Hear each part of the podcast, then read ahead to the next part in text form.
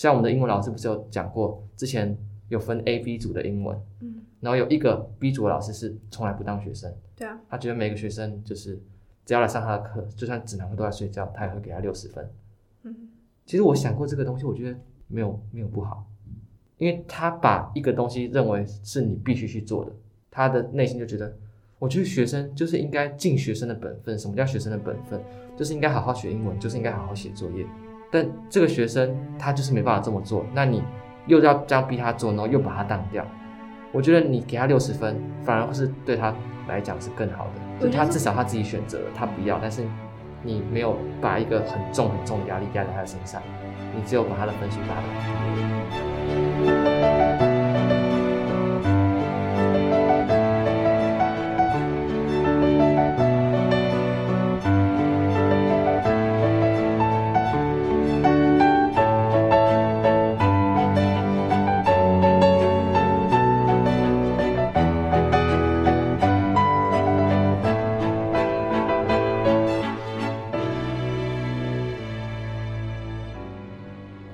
到高中生 Podcast，我是树婷。然后今天呢，我们邀请这个来宾，他是我之前一度要成为节目第二位主持人的一位我的同学。对，那我们聊的这个话题，我觉得是非常的有趣，就是用高中生的角度来谈教育。对，相信他的学习历程有很多值得分享的一些东西，还有他的心路历程。然后主持人呢？就是算是一个跟教育磨合的蛮不合的一个存在。就是我在学校的话，我会常常不想上课，要么就是上课看书被老师没收，然后要么就是翘课。对，我翘过蛮多堂课，然后翘课在干嘛？要么就是在家里睡觉，要么就是在家里做 podcast 之类的。先问一下我这位来宾，我这位来宾，好，我们先欢迎他过来，欢迎我们今天的来宾。晶晶，来，晶晶跟大家打声招呼吧。Hello，大家好。Hello，大家好，我是晶晶。然后呢，第一个问题就是，你觉得用你的角度很真实的，我主持人在学校上课状况，你有什么描述？用你的角度很真实的描述，你的上课状况？嗯，嗯，体育课像一条龙。其他课像一条虫，除了其他课全部都像一条虫吗？是吗？对啦，其实差不多。我觉得你，嗯，好问题。我还有特别喜欢那些特色课程，户外挑战，户外挑战，对，户外挑战绝对是你最最擅长又最有热情的，就是跟其他人好像蛮有反差的。很多人都是那种要动的课程，就觉得说好累哦，不想参加。啊，你嘞？你自己嘞？户外挑战那种爬山、骑脚踏车的话，如果爬山的话，呃，我不喜欢爬山，因为嗯，不能洗澡。嗯，啊，像骑脚踏车，我就觉得 OK 啊，就是虽然我体能也不知道，就是没有没有，我体能不怎么样。嗯哼，可是就觉得说，比起这一些在教室这样规规矩矩上课，有时候户外挑战可以更能。启发出一些新的东西吧，就学到一些很特别，然后不是在班上可以学得到的东西。嗯哼，那为什么你高中会要选择就读世新？诶、欸，讲选择，其实不如讲被选择吧。被选择，所以这个决定是怎么样定下来的？其实那时候我是不想留在慈心，然后、嗯、后来因为我那时候选择没有要考会考，所以就变成说，嗯。我变成少了一条路，而且是少了一条很大的路，就是选择没有考会考什么意思？就是那时候我跟就我的家人觉得说，我竟然来念了这样一个学校，嗯、那为什么还要去考那种一般的考试？对，所以后来就决定说，那就不要去考会考，那就是正常会考，因为现在会考其实是必须要考，我只能就等于说呃放弃，放弃模拟考还要准备，然后就会考当天没有会考当天就是我放弃正式的会考。是啊，我有考，我其实有考过，我自己想考，所以我去考了第三次的模拟考，好、uh -huh. 好玩的这样。嗯哼，对。所以后来是，所以后来就嗯，我其实那时候看到军医，台东的军医哦，oh. 然后我研究了一下他们的课程，然后也对，就是也对那个延长寿，嗯，我想看，就也对那个叫什么公益平台，嗯哼。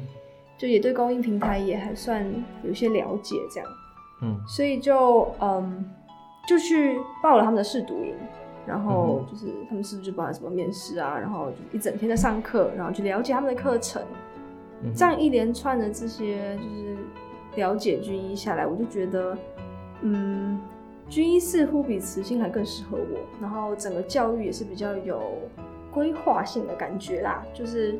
因为毕竟，因为军医很放纵在英文，那我也想要放纵在英文上面。嗯，还有一些他们也是有些特色课程啊，等等那些。我觉得慈心也蛮看重英文的。哪有啦？我 真的不能下来。慈心英文真的是非常的、非常、非常的看重。我每堂课都在课堂上看书，看书。然后老师，然后前天才把我的书没收，把我的小说。然后接下来我就开始看那个，嗯，别的课的读物。像是法律的那个字典，我很希望老师可以把那个没收，这样我法律课就没有就没有参考书可以看了。所以，但老师好像没有理我的意思。你下次就是要拿那种不想要的书给老师。嗯，对，我就比较特别，就是从体制内到体制外这样一个转变的过程。那，嗯，当初会决定来体制外，是因为我爸妈觉得说，就是体制内那样子很压迫性，就是每天灌就是输。输入一堆知知识，然后只为了去考试，那样好像对于人生没有很大的意义。然后他们会更希望我是可以呃找到人生的那条路或者什么，所以他们让我来读了慈心，然后觉得说这边可能比较开放、比较自由，然后比较能做一些自己想做的事，而不是只有考试而已。所以你在体制内的时候有没有感觉很找不到学习的意义？的地方，嗯，我觉得那时候还小哎，所以这方面好像还好，不过就没有想那么多。对啊，嗯、但是很明显的可以看出来，就是上了五六年级以后，功课就是整个课业就明显的变难。嗯哼。然后尤其在数学，就我就特别发现数学科是我一个很大的障碍，嗯、所以就慢慢这样子，就越看越觉得说，嗯，好像这样子填鸭式的教育没有很大的意义。嗯哼，对，所以他们就让我来。这里，啊，一开始我也是很反感。嗯，所以你那时候是怎么克服的？这种时候，嗯，你会就是乖乖的，就是写作业这样子。对啊，我就是乖乖写作业。然后很痛苦，那你会跟你爸妈讲吗？其实很痛苦，是还蛮痛苦的。有些时候，嗯，对我爸妈都知道，因为我妈其实都是陪我写功课。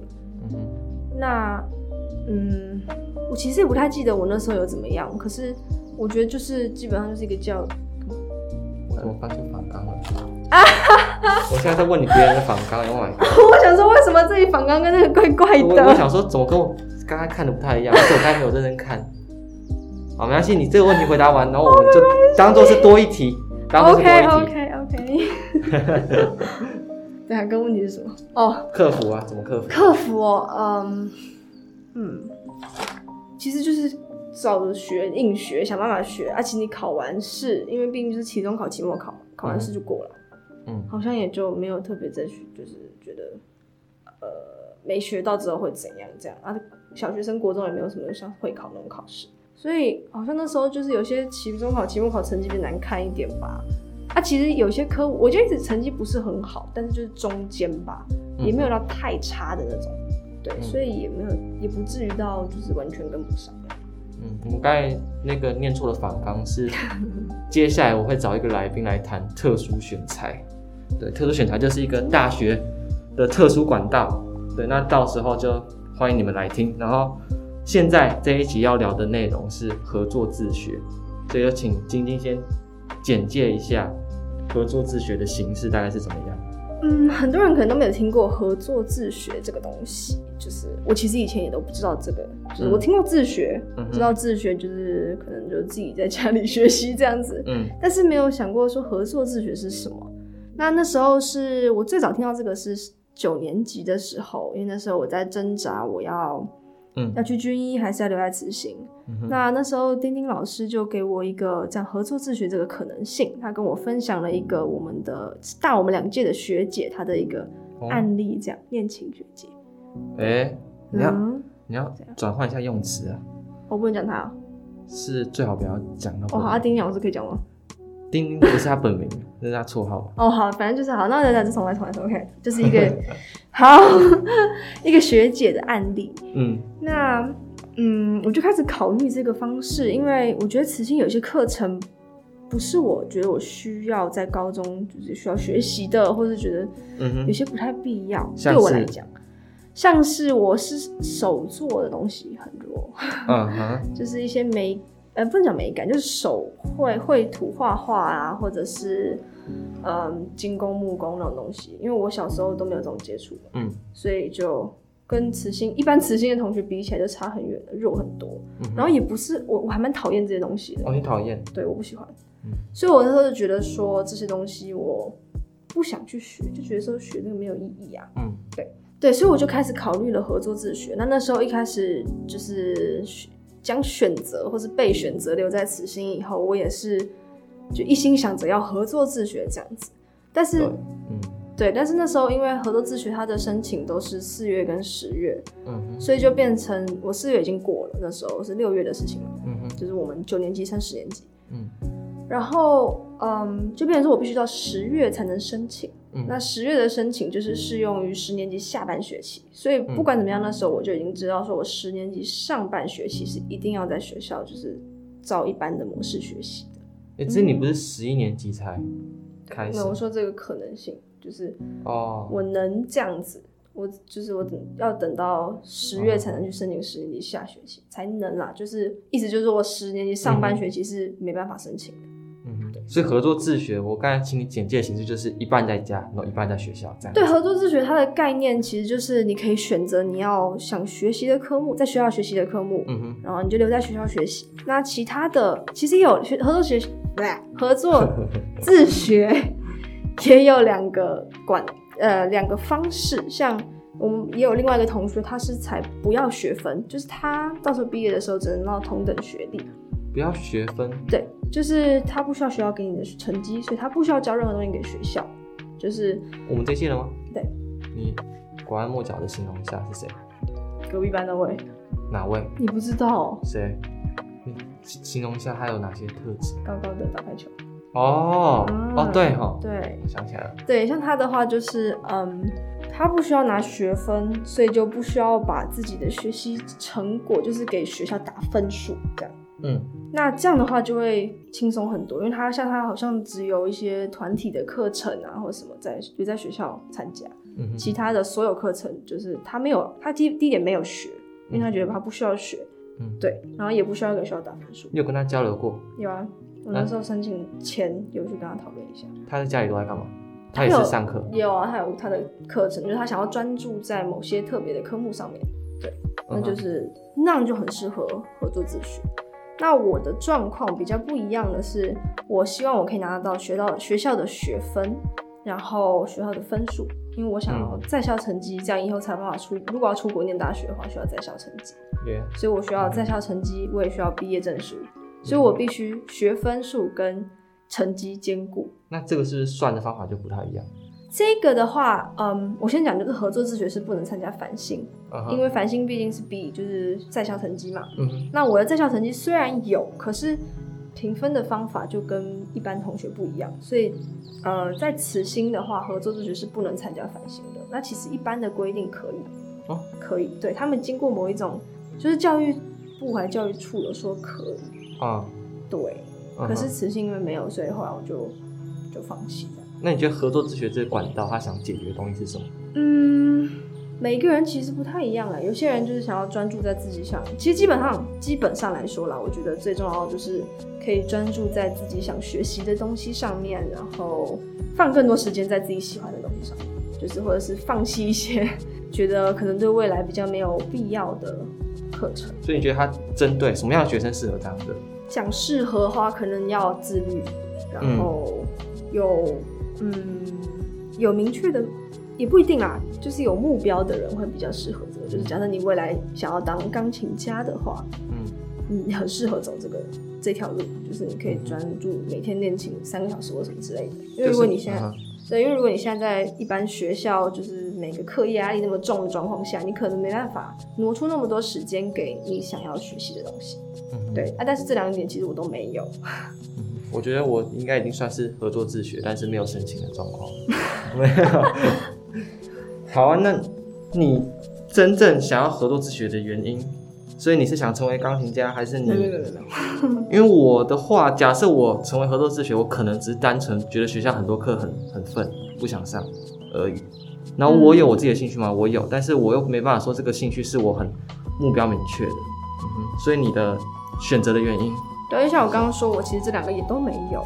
那嗯，我会觉得说，因为学校有些科目，像我会觉得数学有时候会跟不太上，或者是英文有时候会觉得，嗯、就是我不知道我们现在学校上的学习方式跟对学习上方式不是我很想要，也不是我很喜欢的。嗯、那其实最一开始最最最初就是九年级的时候，我想合作自学，只是为了不想留在学校而已。啊哈，那我一开始十年呃十一年级那时候在申请的时候，也是不想留在学校。嗯。对，然后也一方面觉得就是一些课业还蛮重，而且蛮无聊，蛮不需要的。对，那后来我就转变他，别觉得说就是像我英文，我想要放纵，或是我想要，对，我想要更学更多英文，然后放纵在英文上面，嗯、或是语文上面。嗯、所以就变成说，呃，我不上学校的英文，可是我自己就是写一些像文法或者是基本基本的英文，在、嗯、就是另外练习啊，另外学，对对对，另外学，然后也有家教，对，嗯、就搭配。所以就英文比重放很重，然后德文德文其实原本没有合作自学也就有了，嗯、可是合作自学以后，我是希望我可以把德文再放更重一点，因为毕竟呢，嗯、我觉得是对我来讲很有用的语言。对啊，我觉得其实最大问题就是学校的教育方式啊，因为英文跟数学这些东西，我在学校也是学的很差，就基本上没什么在学，嗯、但是我在课外的，不管是补习还是家教，就是都学的很好。对啊，所以我觉得对，其实还有一个很大的重点就是学习模式。嗯哼，像我觉得我可能，毕竟一对一一定比较可以学的更好嘛。嗯哼，对啊，所以后来我就合作自学以后就变成说一对一的数学，一对一的英文。嗯，我是喜欢多互动的学习啊。假设没有人跟我互动，那我要一直在听上面那个人讲话，一直讲话，我就没办法专心。对，我是需要透过互动来学习的一个人。那你可以从你个人的角度。去描述你学习的状况，然后面对什么样的问题，还有就是在学校最无法适应的那些事情，不管是课业上，还是环境，还是人际，任何东西。嗯，现在以前两就是从以前到现在吗？从合作自学前好了。十年级的时候，因为毕竟不是我想读的学校，然后嗯，我就把自己有点像封闭吧，就是我不想跟班上人接触，也不想要呃。我不太想在这生存在这个团体里面，所以我常会希望把自己隐形，嗯、但是我好像又没有那么适合隐形，也不太会隐形。嗯，没办法。对，所以嗯，我就变成说不太想要跟人家互动，所以我不想要跟同学成为好朋友或什么都不想。嗯。那这部分的原因是什么？问题其实我也不知道，就是一个觉得我不想在这里，我为什么在这里？然后我觉得说我会不会半年以后可不可以转学？我可不可以离开这个地方？就是我不想在这里，就是不想，单纯就不想。然后觉得同学们都很无聊吗？对，以前啦，以前我会这样觉得，就会觉得，嗯，我们我不属于他们，我不觉得我属于他们，嗯，也不想跟他们打好关系，也不想。对，现在改观了吧？现在已经改观了。后来就改观了，嗯，对，不然当可是是我申请完才改观的。嗯、对，那，嗯哼，嗯，我先讲一下为什么我没有在时下就申请好了，嗯，因为时下的申请那时候是十月。要申请出去，嗯哼，然后那时候我其实说穿了有点有一小小部分就觉得说，嗯，想要让自己来学校的动力变得更更多一点，所以就没申请，就是是去选学生会副会长。哦，对，那时候就开始忙学生会的事情啊，就是发现忙一忙根本就不可能去申请。学生会副会长这个故事。我觉得可以好好聊一下。我们可以等下用个题外话。真的是笑死了，真的。干嘛？但是你很认真，你很认真的工作，我从来没有看过有人可以有这么有责任感。如果是我的话，我可能就是跟会长一模一样的状况。你有特别需要讲这句？好。哪一个会长？哪一个会长？就是你那届的会长啊。我那届会长。你那届的会长。这一届的会长，其实我这一届我也没有想要关注他们。这一届的会长是柚子嘛？柚子之前那一集就有讲到过。那你决议的心路历程？对啊，我是讲刚那个哪个？我十月那一次没申请到啊，好，嗯，我就放弃，嗯，结果四月的时候呢，对，我就是让柚子来当那个代理副会长，然后我那时候就觉得说，我终于要申请了，对，我要来申请这样。嗯哼。想一想，绕一绕，看一看，算了，对，我又放弃了一次。为什么？那时候我就觉得，嗯，没有很必要啊。然后我觉得，好像，其实会怕跟大家不一样，对不对？我觉得，我想听你讲心路历程，就是你说怕跟大家不一样，其实要做这种决定，我觉得应该是很难的。有一点点，但是毕竟你想想看，我一开始就是不想跟大家一样。我一开始来就是觉得我不想，我我为什么要融入这个团体这样？嗯，所以我反而可能有一点点吧，就是毕竟会害怕说啊，会不会这些时候我没在学校，然后发生什么事情，我错过什么这样？嗯，对。可是这反而好像没有对我来讲影响那么。那整个开始其实。嗯，我申请就是开始做那些申请的文件，就是书写那些东西的表格，是在缴交截止前十天。嗯，那那个是好几份计划书，然后有的没的，就是教师申请啊，嗯、就是那种每一个老师每一个给我的家教都要放学历证明啊，他的经历什么那类的，嗯，就是它是很复杂一些东西，然后你要排你接下来半年的课表。嗯。那那时候我其实，嗯。那时候当然也是因为学生会的事情很重，课业同时也很重。嗯。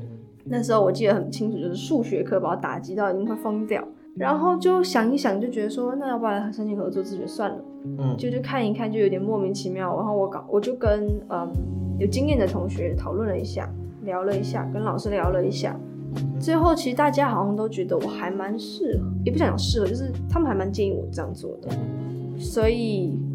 对，我就很在一个很匆忙、很快速的状况下，大概五天就把那个计划书完成。但是我跟我妈一起来，因为申请人是其实是写我妈的名字，然后就很快，就是这个过程很快，其实也没有太多思考、多余思考的时间，就是就这样就申请，就就交出去，然后就过了。所以就是从决定要申请到真正开始实行这个计划，其实中间我四有四个月的时间在调试，就是十月申请出去嘛，然后后来二月的时候开始这个合作咨询，嗯，然后就花这四个月的时间就开始调试啊，然后就想说，其实最觉得最可惜就是可能什么社团课之后就上不了了啊，或者什么课之后就上不了了那样，会有一种这种感觉，对，所以还是有错过你觉得蛮想上的课。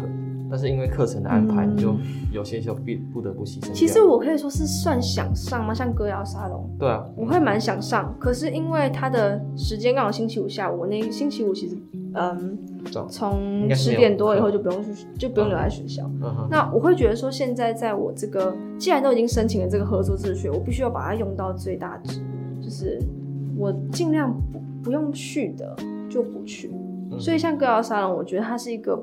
没有很需要的课程，那在这个状况下，我就会选择让我回家，然后可能利用那时间上一对一的数学家教，会比留在学校上课上来的有意义。对啊，所以像这种就有一点可惜。可是既然申请了这个，可能就、嗯、所以你目前最未来的规划是什么？你是说不能用繁星哦？哦，你在升大学吗？嗯，或者嗯，其实我一开始就觉得我不能用繁星，因为我以为繁星要看很多的学测成绩，那。学测又是另外一个故事，就是从小我就不会考试，就是一个很不会考试的人，所以我就觉得学测不是一个我可以拿来升学的管道。嗯，那后来才知道，其实他只是要过某个标准就可以了。嗯哼，所以我就反而有一点点后悔这件事情，而且看到我的在校成绩是有机会有可能反省，有可能，嗯哼，就是没有有有在前三十趴的样子，好像有，嗯，对，但是。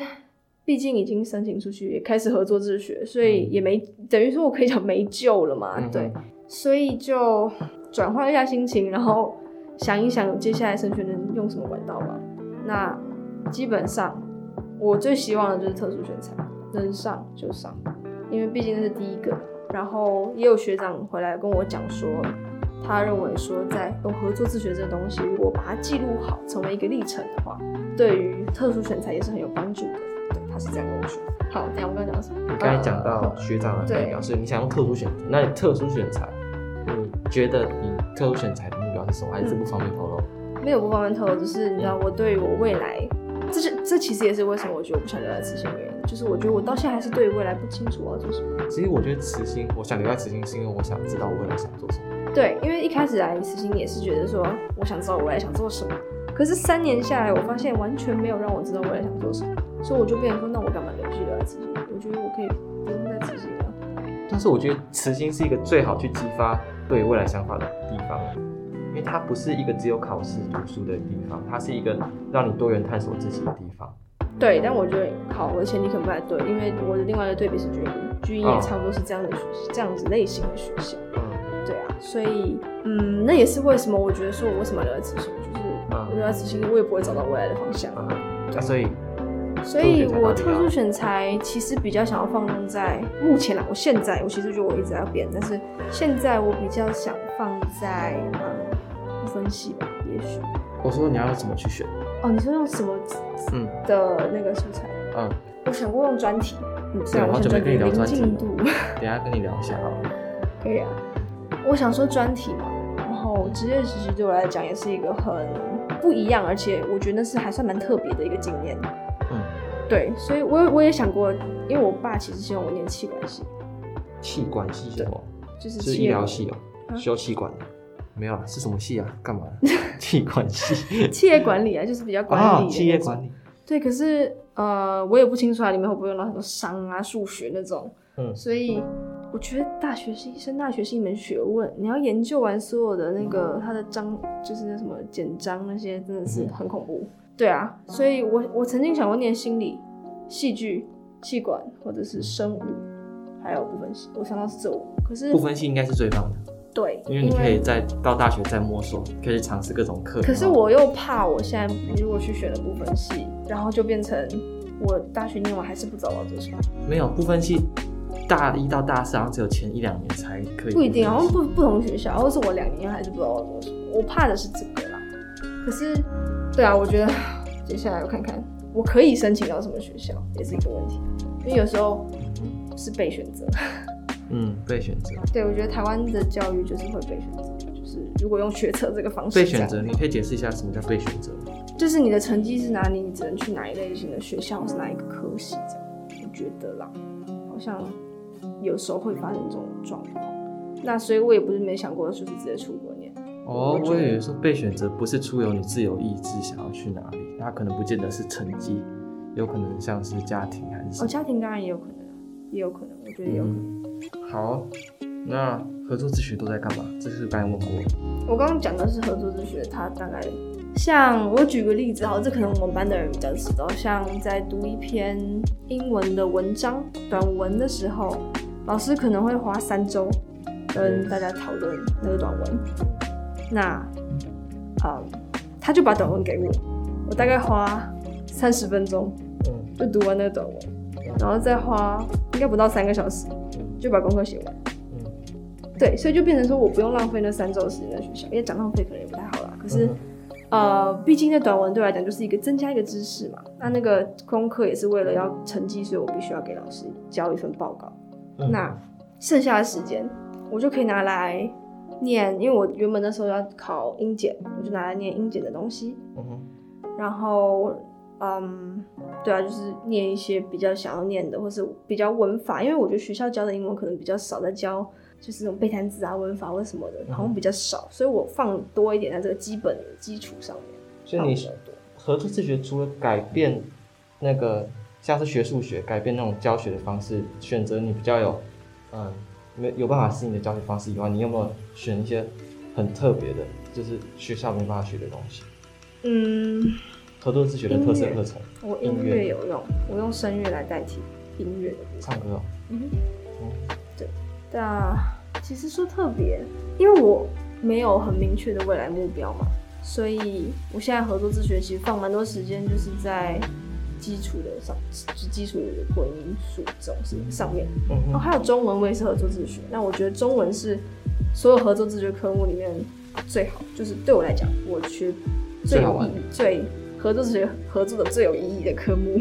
哦，因为嗯，我可以花，我可能花比学校在学校更多的时间，嗯、因为老师一样给我文章，我一样看，一样跟你们写一样的作业。嗯、可是我读的更是。呃，我自己了解的更深，比起在学校老师可能读过去，然后讲一讲意思。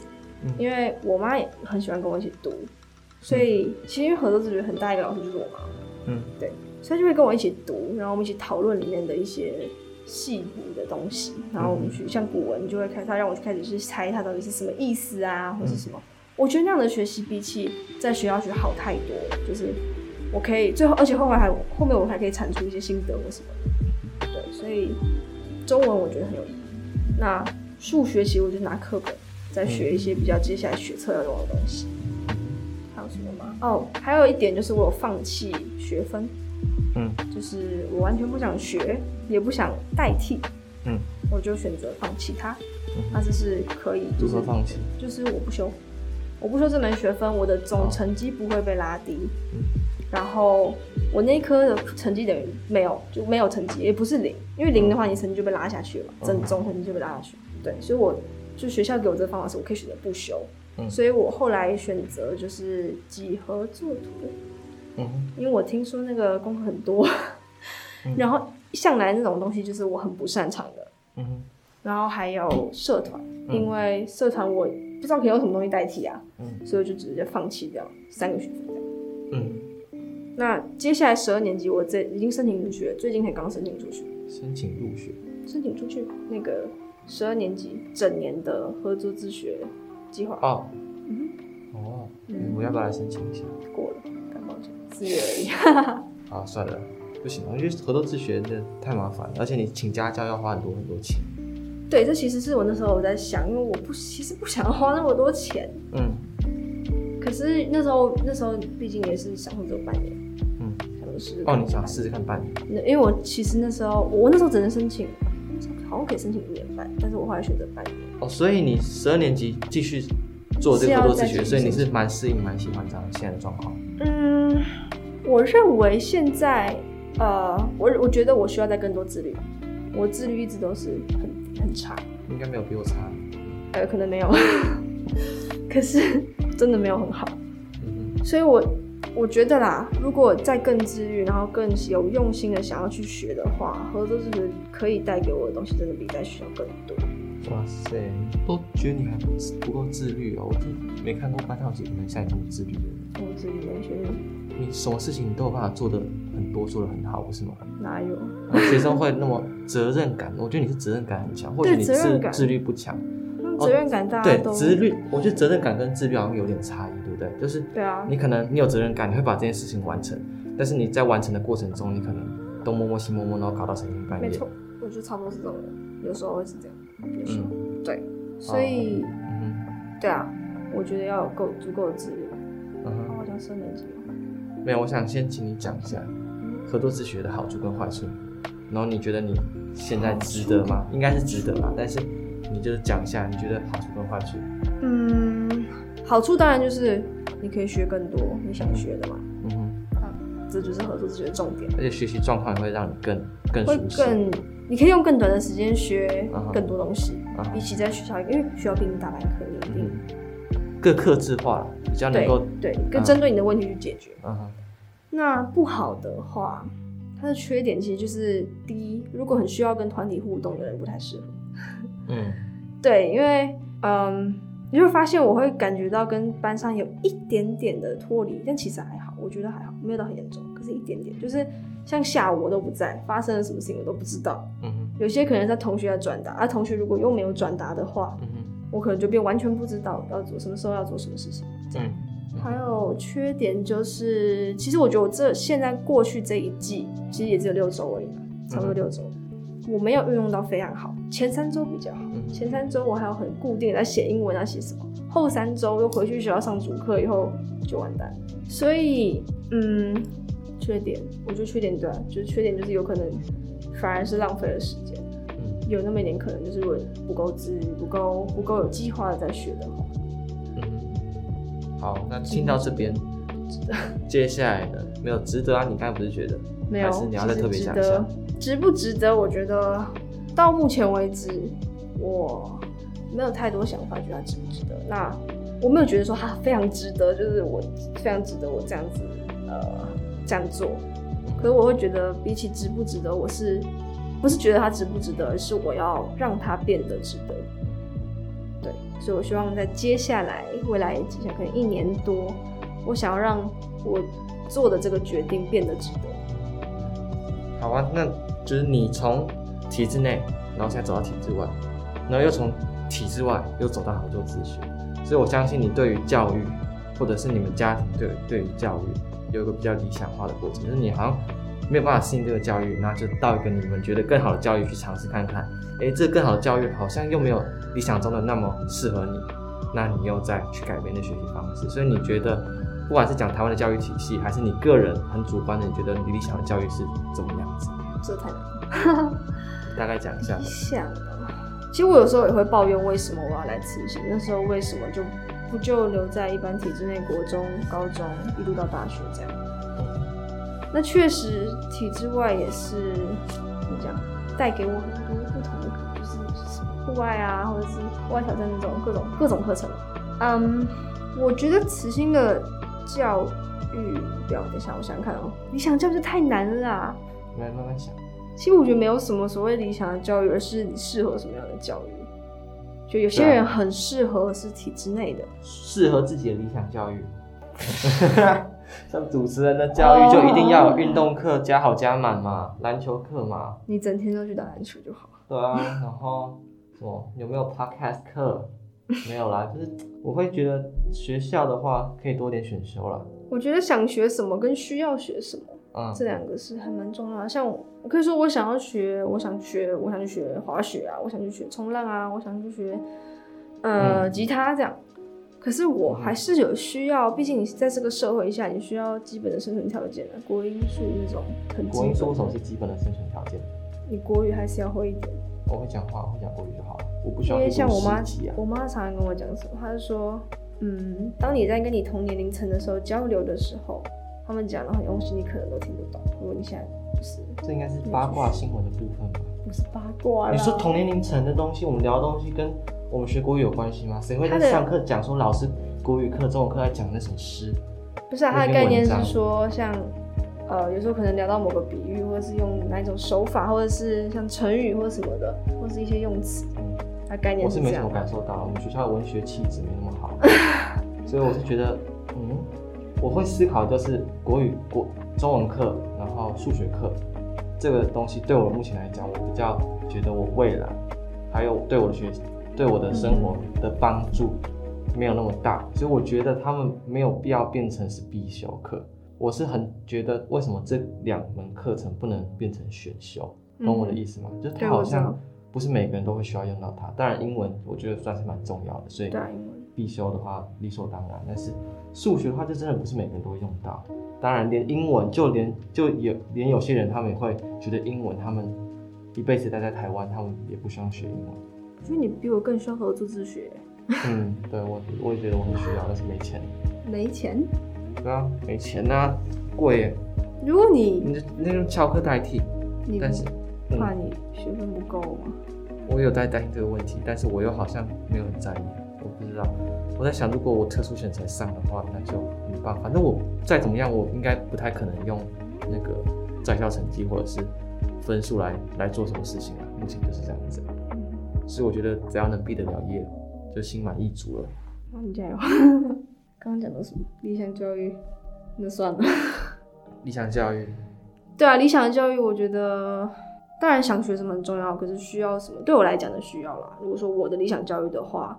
我会觉得基本的国音国音很重要啊，对我来讲，还有一个很重要是德文嘛，对，这三个语文，我觉得是，因为你必须要表达，你要沟通，然后你可以在就是在国外你也可以生存得下去，这样很重要。然后同学之间，嗯，老师之间，之间之类的，像我觉得老师他不用强迫你去做任何事情，我觉得这个是好的。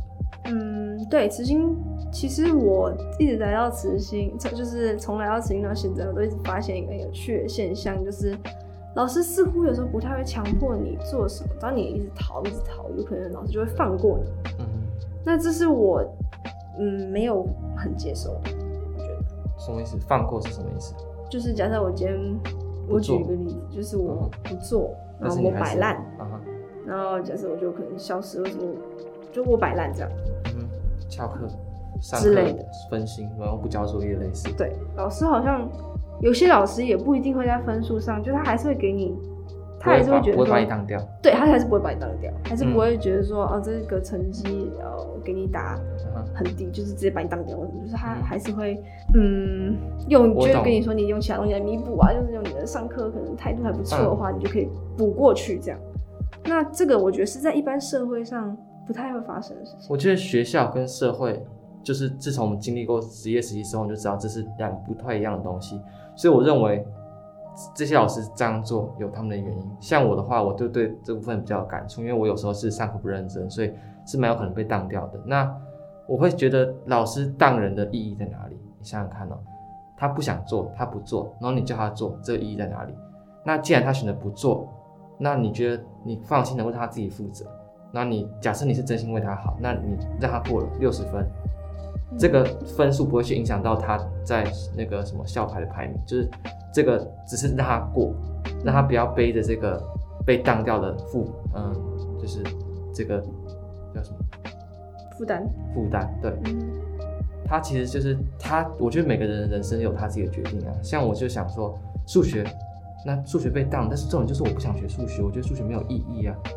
那我觉得这个是可以让他自己去自己去承担。好，我你 OK，你不想学数学 OK，我这科最低标让你过了，但是你这个部分你就要自己去承担。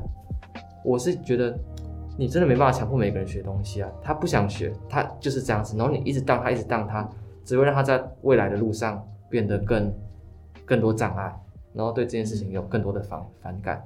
像我们的英文老师不是有讲过，之前有分 A、B 组的英文，然后有一个 B 组的老师是从来不当学生，对啊，他觉得每个学生就是只要来上他的课，就算指南都在睡觉，他也会给他六十分。其实我想过这个东西，我觉得没有没有不好，因为他把一个东西认为是你必须去做的，他的内心就觉得，我觉得学生就是应该尽学生的本分。什么叫学生的本分？就是应该好好学英文，就是应该好好写作业。但这个学生他就是没办法这么做，那你又要这样逼他做，然后又把他当掉。我觉得你给他六十分，反而是对他来讲是更好的。就他至少他自己选择了，他不要，但是你没有把一个很重很重的压力压在他的身上，你只有把他的分数打得很低。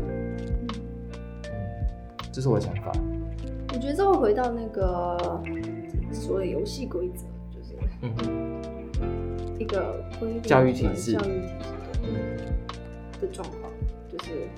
成绩就是，假如你做不够好，你就是会被当掉。嗯、你工作没交，他占了不少 percent，然后没有达到，就会被当掉。就是它是一个规则。对，所以如果要改变这个问题，我认为就是可以多一点选修课，然后真的有些课程你要思考它必修的意义到底在哪里。嗯、可是你知道，因为他们有规定说必修有多少学分？对。那、啊、其实执行必修是全部都必修，执行其实真的全部都必修。对啊。对啊，所以。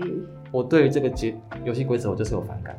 嗯，对我来讲就是有反感，所以我才要才会那么，我就是会想这些问题了。我觉得慈心毕竟因为它还是公立学校，所以它很多没办法，就是找得像私立，如果像这样子，所以他们的上课时数，嗯、就像我们上课时数可能还是要，嗯，到多少啊？嗯，我觉得有个问题比较简单直接的，就是学数学这件事情。嗯，你觉得？像我刚才想到的是。突然忘记了，讨厌啊！学数学的用意是什么？很多人都跟我说，数学以后，你现在学这些数学以后都用不到。对啊，很多人都是认同高中数学，然后大学之后就哎、欸，高中数学啊都忘光了。对啊，嗯，我觉得，嗯，所以它比较像是一个什么样训练逻辑吗？还是台湾的教育体制上，你问我的话，我可能会觉得就是一个得学的东西，对我来讲。嗯，啊，学的意义是什么？学的意义就是你为了应付学测。嗯。但他有没有他的他的应该要有啊？喜欢数学的人一定会觉得数学。嗯，我之前看一本书，他是在讲，我忘记叫什么名字，他在讲数学。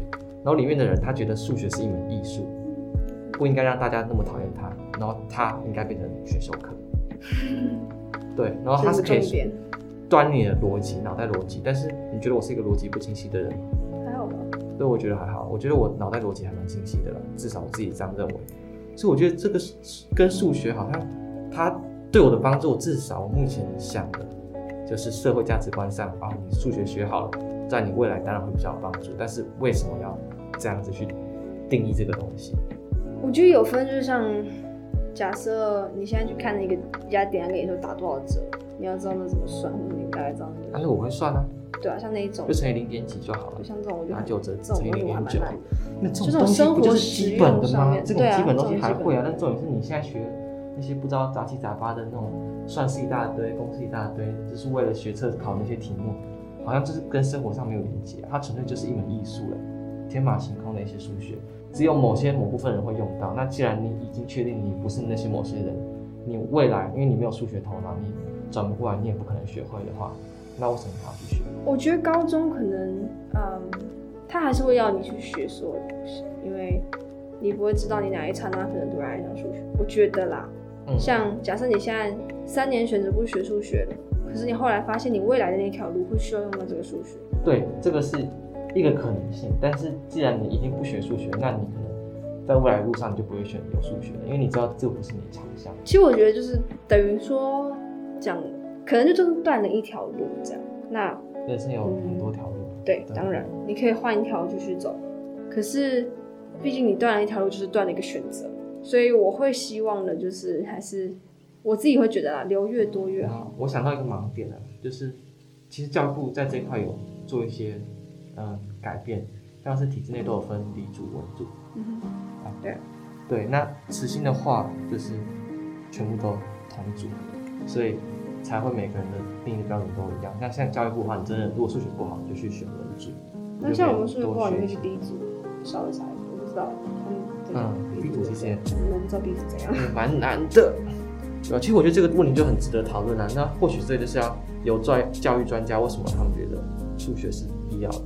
那确实啊，社会上用到，它一定就是很实用，所以它才会变成一个教育一个没办法舍弃的东西。所以这个的话，我觉得我们这样讨论很好，也没有办法得出什么结论。但是我觉得这样就不错了。那节目尾声，有请来宾反问主持人一个和主题相关的问题。哇哦！你这边有什么想问我的吗？我很期待，我很喜欢回答问题。天哪！你应该想好了吧？你让我想想看，你没有问这个？有，反正他们都写了。哦，你说？那如果跟主题不相干也可以的。我可以问你啊。嗯，你，既然你刚问我，对你来讲，你的理想教育，你觉得对你你来讲的理想教育，跟对大众来讲？我觉得理想教育的话，第一个当然是要探索自我。那探索自我的方式，真的就不是一直读书、一直考试，这样会怀疑自我，这不叫探索自我。当然，怀疑自我也是探索自我的一种方式。但是像慈心、华德福教育，又像是爬山。然后有一些户外挑战、职业实习，这个都是一个非常好探索自我的，你认同吗？职业实习，你出去直接就说啊，职业事情你就是会知道你有哪些地方需要改进，然后你适合什么样的东西，不适合怎么样的东西，然后你就会开始思考你未来要干嘛。然后像专题，这也是一个部分，就是让你去想你未来想干嘛，然后你觉得你现在想干嘛，然后你去做，那你可能会碰壁，有可能很顺。我觉得这种不断的让自己去很多元的发展。这是第一个要点，然后第二个要点就是，他不强迫你去做，嗯，不要强迫你做那么多的事。像是我刚才讲很多的数学，它为什么一定要是必修课？这样子。那我觉得选修课可以再多一点，就是它可能有些特色课程啊，就是教会你不同的技能之类的。我觉得就虽然说在这个部分整个社会上都有，你可以去那个商科学校。学一些自媒体的东西，你可以去工科学校学一些机械的东西，那你也可以在高中的文组学一些文学的东西，在理组学一些化学自然的东西，这都可以分。但是重点是你国中就已经没有这个探探索的过程，所以你也不知道你去那边真的是不是适合你。我觉得是一个多元的学习环境，就是它都要有，然后都要让你去了解。这个部分是我觉得至少目前慈心有华德福有努力在做，但是。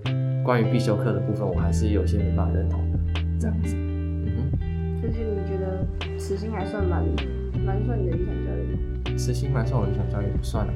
除了他选修课那样多点。我觉得必就是我刚才讲的、啊，我不是常常会不想要上那些课。哦，对，这个其实很个人 personal 的问题啊，这就是你上这堂课跟这个老师的频率合不合？对，这个我觉得很重要所以到底是老师教的不好，学生不想学，还是学生状况很差，然后老师其实教的很好，到底是谁的问题？有很多老师说，嗯，我觉得学生会上课睡觉，什么东西都是我的问题。我觉得我的课就是要有趣，是要让他办法让他们学习。就其实有某些老师做到这一点，对，像我学习状况的话，就是，嗯，我会没办法控制自己要不要去学，我没办法说，嗯，我觉得这个学期我要努力好好的学英文，上课要好好做笔记，功课要好好教，我没办法做到。我不知道这个是怎么样的一个心境，其实我自己也很纳闷，为什么没办法做到这件事情？就可能心理上有些问题，但是诶有些课程的话，我就是莫名其妙的非常非常的投入，然后不是我能控制的。像是某些老师，我跟他们频率就是合，我听他们讲话，我就是他们讲话有吸引力，我就会努力的去听。然后其实我觉得我高中开始会更不想要听老师讲话，有很多原因是因为我听 podcast，我觉得 podcast 太有趣了，就是你听各种人讲那种。就是你知道吗？你已经进入一个成人社会的听觉了，对。然后你已经听了这些成人社会的新三色，然后你再来那种高中，然后听这些宝宝食品还是什么，那种给高中生吃的东西，你就会吃不消，内容也会觉得有一点无趣，这样子，对吧？这不知道是我个人问题，但是还是有很多有趣的，像我觉得荣哥的课我很喜欢，然后书法老师、哲学老师那课我也很喜欢。这样子，目前的话，对，目前的话喜欢这种，跟学生很多讨论。但其实跟英文老师，虽然我英文课我完全没有什么在上，但是私底下假设我们两个聊天的话，有时候还是跟他蛮蛮不错的。对，老师就是有时候是不喜欢他的课，不是不喜欢他的课，对，就蛮矛盾的。那我相信这一集已经。讲的很棒了，有很多反思的部分，那就欢迎各位听众给我们一些回馈。有什么任何问题想问我们，或者是需要我们之后再讨论的，也就欢迎可以到我们的 IG 跟 FB，然后留言给我们，跟我们分享。那节目最后你有什么想补充的吗？没有，那就要想一下啊。为什么教育变质的？好像教育变质的啊，对了，这个其实我懂大家讲什么，其实。现在的学习，很多人会不知道自己要干嘛。我觉得学习就是为自己这样子的。像我以前就是学习，好像很多为别人学习，为社会学习，为大家觉得你应该这样做，但是我不知道为什么我要这样做学习。那现在的话，我就觉得，嗯，我有兴趣的我就学，啊，没兴趣的话，我就开始看一些书，然后我觉得书很有趣，有些学术上面的东西我可以去了解的。所以我现在的学习就已经变成我已经自己进入到一个状况是。我已经在选择我有兴趣的东西在学习，对，学习这就是为自己。那我觉得要真的你要想看你做这个事情到底有没有意义，只要你做你有意义的事情，你才会觉得你好像值得。所以目前我虽然学习状况好像又变得更更差，应该这样讲，但是我自己没有这样认为。我自己认为说我跟以前不一样，我以前就是盲目的做，但是我现在。知道我好像有点叛逆了，所以我就不想做。那 OK，那我就不做，那我就做我想做的事情，这样子。这对我来讲是我目前的选择。搞不好未来就后悔了，但是对吧？这是我自己的选择。所以有时候不一定要学习才能，不一定要是上课，不一定要听课才能去学习到一些事情。我觉得反而不不是班上那些课程，嗯，带给我们最多。是。但其实我私底下我学习的东西也。我学的东西，我觉得我 input 的东西也蛮多的。我脑袋在转的东西，就是跟学校在转的东西不一样。对啊，就很多人跟我聊天会就发现说，我有一些想法是也是蛮特别的。我有个结论就是，我觉得你很适合合作咨询。那这个可能需要请听众赞助一下，对吧？但我现在没有开始抖内，我现在还没有抖内，因为节目根本就还没做起来。我觉得这样子也对不起听众。就真的要有品质，然后要固定听众数，达到我的目标之后，我觉得哇，那你们真的想要赞助我，再来赞助我。那今天的节目就差不多到这边告一段落了，非常感谢大家收听，然后期待我们下一集再见哦，拜拜。拜拜。Yes sir。天哪。过几分钟，先不要暂停。一个小时。一个小时刚好啊。我暂停了。哎，我好强哦，我每次都录一个小时。我暂停了。嗯，就拜拜。拜。